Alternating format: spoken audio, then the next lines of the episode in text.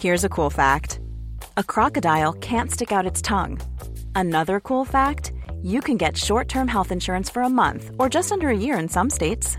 United Healthcare short term insurance plans are designed for people who are between jobs, coming off their parents' plan, or turning a side hustle into a full time gig.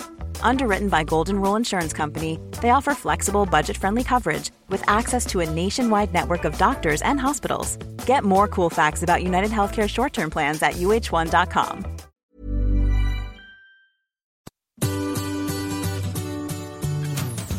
Hello, c'est Adeline et Régis. et vous écoutez Anglais pour voyager, le podcast qui va vous donner toutes les bases d'anglais pour pouvoir découvrir le monde. Bienvenue dans ce nouvel épisode.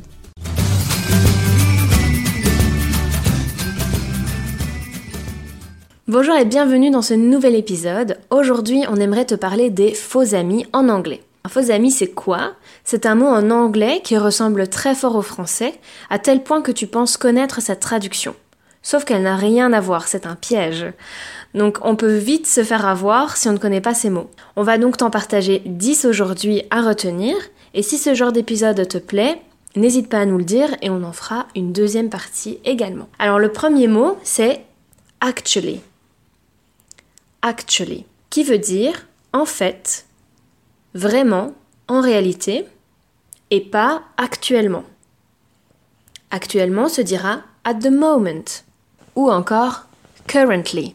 Donc, actually veut dire en fait, vraiment, en réalité. Et si on veut dire actuellement, on dira at the moment ou currently. Le deuxième faux ami est to assist.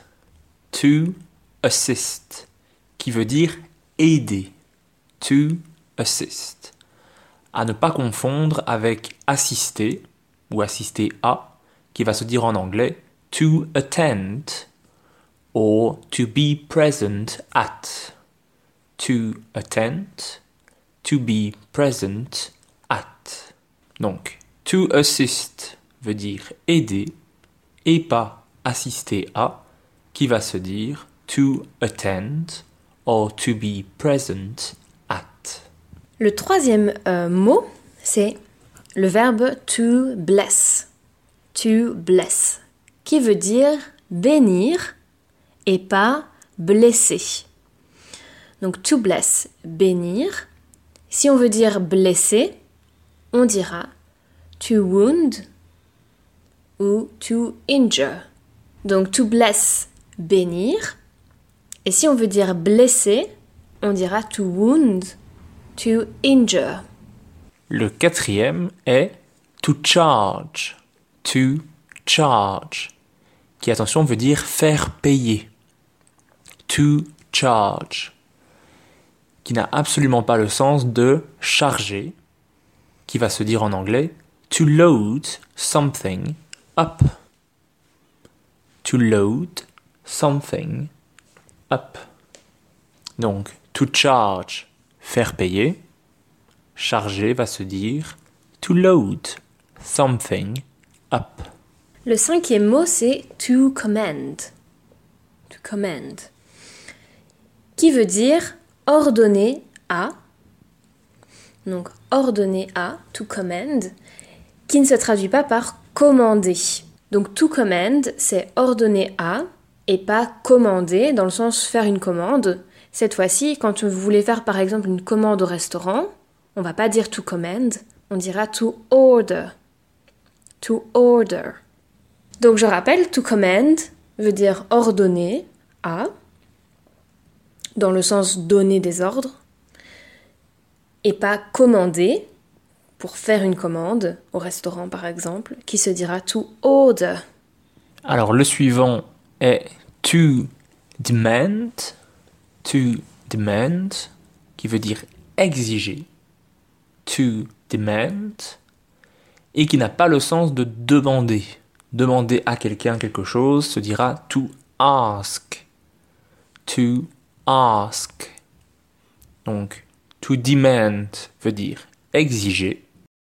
Et demander quelque chose se dira to ask. Si tu veux en apprendre encore plus et plus rapidement, n'oublie pas que tu peux suivre notre formation Apprendre l'anglais pour voyager en une semaine. Le lien se trouve en description de l'épisode. D'ailleurs, si cela t'intéresse, reste bien connecté et vérifie bien tes mails, car une super offre arrive fin du mois. Le septième mot, c'est eventually. Eventually, qui veut dire finalement, et pas éventuellement, qui se dira plutôt might ou possibly. Donc, eventually veut dire finalement, et si on veut dire éventuellement, on dira might ou possibly. Alors le suivant est une erreur classique que je rencontre avec les élèves, c'est library, library, qui est une bibliothèque et pas une librairie. Une librairie, c'est a bookstore. A bookstore. Donc je répète, une bibliothèque se dira a library, alors qu'une librairie se dira a bookstore. L'avant-dernier mot, c'est sensible, qui veut dire raisonnable, sensé. Sensible. Ça ne veut pas dire sensible. Si vous voulez dire que quelqu'un est sensible, on dira sensitive. Sensitive. Donc, sensible veut dire raisonnable, sensé. Et si on veut dire sensible, on dira sensitive. Sensitive. Et le tout dernier pour aujourd'hui, a cave veut dire une grotte. A cave, alors qu'une cave se dira a cellar. A cellar. Donc je répète, une grotte, a cave, une cave, a cellar. Merci d'avoir écouté cet épisode. Afin de recevoir cette mini-leçon par écrit, inscris-toi à notre newsletter. Abonne-toi au podcast pour ne rien manquer et rejoins-nous sur Instagram. Tous les liens se trouvent dans la description de cet épisode. À la semaine prochaine. Bye.